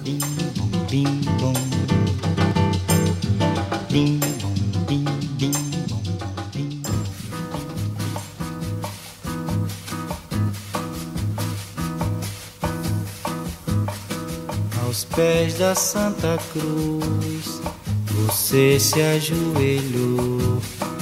Em nome de Jesus, um grande amor você jurou Jurou, mas não cumpriu. Fingiu e me enganou. Pra mim você mentiu. Muito bem, então a próxima é Aos Pés da Cruz, que é a música do Marino Pinto e Zé da Zilda. Também um tema de antigamente, né, da geração anterior. O João se dá o direito de fazer um assovio aí, né, no, no, uma espécie de assovio de improviso ali, na, que de improviso não devia ter, ele devia ter estudado isso. Conhecendo a, a, a, a obsessão do João pela perfeição, você imagina que ele tinha escrito tudo isso. E junto desse assovio vem acompanhado de alguns vocalizes, né? E é isso. E a cozinha, velho de guerra, Milton, banana, vassoura, baquetearo e o João no esplêndido violão. Mais uma música daquela daquelas que eles deviam tocar na noite também, devia ser do repertório deles, já estava totalmente cristalizada e eles mandaram bala. Sem dúvida. Essa letra dessa música é uma letra bem de samba canção, bem dramalhão, né? Bem Exatamente. sofrida, né? Não é aquele romance bossa novístico esperançoso, é, ou aquele aquele sofrendo de amor, mas tô sofrendo na praia da bossa nova. É, tô aqui no solzinho, né? Gostoso. Essa daqui é bem mais melodramática, essa daqui é bem. Parece aquela. que eles até gravam na Tropicália, como é que é o nome? O Coração Materno, esse tipo de Coração coisa, né? materno. Essa é a quintessência do negócio, né? É, é, ela é mais dessa época, né? Você mentiu, me enganou, me traiu e tal. É uma coisa muito mais melodramática. Mas ele põe essa cara nova nela, né? Essa cara de bossa nova, ela até fica, fica inclusive bem mais suave, né? Do que o original dela. Sem dúvida. coração tem razões que a própria razão desconhece. Faz promessas e juras depois.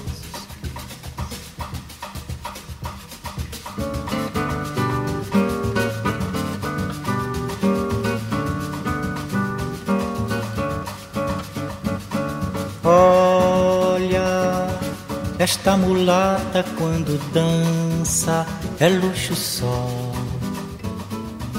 Quando todo seu corpo se embalança. Muito bem, e aí encerramos o disco, encerrando o lado B, temos É Luxo Só, que é uma outra do, do Ari Barroso também. Ari Barroso com Luiz Peixoto. Uma maneira uh, gilbertiana de tocar o repertório antigo. O violão tem cortes de uma precisão absurda, de convenções absurdas, fazendo, propondo ostinatos no final das frases que parece um, um- um grupo de samba todo e é só o violão do João e o Milton Banana marcando o ritmo, né? Também tá presente aí os deslocamentos da melodia, a, a maneira gilbertiana de interpretar esse repertório antigo tá cristalizada nessa faixa. A maneira com que ele faz o, o- uma das suas principais características como artista começa a partir daí, né? Ele já, já tinha né, nesse seu primeiro registro da nova fase cristalizado esse estilo que ia marcar sua carreira até o fim dos seus dias como artista. E é isso aí. E é essa música então que encerra o Chega de Saudade, né? Colocando assim, cristalizando esse estilo, cristalizando a bossa nova desse estilo que a gente conhece até hoje e influenciando toda a geração que vem a partir daí, né? É, se, se você fizer uma pesquisa rápida aí no YouTube, você vai ver vários depoimentos de várias pessoas, de, de Gilberto Gil, de Roberto Menescal, de Carlos Lira, dessa galera daqui, de uma geração seguinte e tal, falando sobre a primeira vez que ouviu Chega de Saudade, né? Que ouviu a música Chega de Saudade, o impacto que isso teve nas pessoas. É, foi realmente um fenômeno é, impressionante de se ver, assim. É um raio, né? O Caetano fala sobre que ele foi atingido como um raio. Caetano já ainda morava em Santo Amaro da Purificação, lá no Recôncavo Baiano, ainda não tinha vindo nem para Salvador estudar, ele falou que ele foi atingido pelo um raio. É muito engraçado isso, né? Porque é uma música que ela prima pela suavidade. A grande diferença que ela tem dos outros é o quão suave ela é e que causa essas reações violentas nas pessoas que estão ouvindo na época, né? Uma, uma dicotomia engraçada. Tamanha a diferença com o que rolava no status quo do momento, né? É, exatamente. Bom, e aí, mais alguns pensamentos finais sobre o Chega de Saudade? Bom, depois do lançamento desse disco, essas três figuras centrais, Jobim, Vinícius e João Gilberto, viram eh, referências mundiais para esse novo estilo. O João lança o próximo dois, dois próximos discos que cristalizam a sua posição como artista internacional, que é o Amor, o Sorriso e a Flor e o disco João Gilberto. A partir disso, na década, na virada da década de 60, eles vão fazer o famoso concerto do Carnegie Hall. O consulado americano leva músicos brasileiros para tocarem no teatro americano e apresentar o estilo à sociedade americana. E entre eles vai o Sérgio Mendes, vai muita gente que tocava na, na noite do Rio de Janeiro. Ah, ficam nos Estados Unidos Tom Jobim, João Gilberto e Sérgio Mendes e viram estrelas internacionais internacionais. João Gilberto depois vai ao México, vai morar no México, fica no México durante um tempo. Jobim vai para Los Angeles gravar com, com Sinatra e com mais uma série de outras pessoas. João grava com Stan Getz e o Sérgio Mendes e o seu Brasil 66 vira uma estrela internacional de um novo estilo que ele criou, uma espécie de mix de bossa nova, latinidade e música pop, gravando standards internacionais do pop como Day Tripper, como músicas de, de artistas brasileiros emergentes como Jorge Ben. No, há esse estilo novo que ele estava cristalizando e vira uma estrela absurda do top charts mesmo da Billboard do, do mercado americano. E o resto é história, né? E é isso aí. E aí cristaliza a bossa nova como esse patrimônio mundial, né, da nossa música. Não sei que que faz a confusão. O que ela não tem, meu Deus, é compaixão. Eita mulata bamba, olha esta mulata quando dança é luxo só. Quando todo seu corpo Este foi mais um Semibreves. Os Semibreves tem apresentação de Pedro Janquissuri e Daniel Lima, produção de Pedro Janquissuri e Daniel Lima, edição de Pedro Janquissuri e consultoria técnica de Marco Bonito. A trilha de abertura é aceita do Detril e todas as demais trilhas foram compostas e executadas especialmente para os Semibreves pelo nosso grande amigo Lucas Schwab. Não se esqueça de nos seguir nas redes sociais, em todas elas somos o arroba semibrevespod e considere nos apoiar no apoia.se barra semibreves ou no picpay.me barra semibreves. Muito obrigado a todo mundo que ouviu até aqui, cuidem-se, lavem as mãos e até semana que vem. Obrigado, gente. Até semana que vem. Cuidem-se todos. A gente se ouve. Abraços.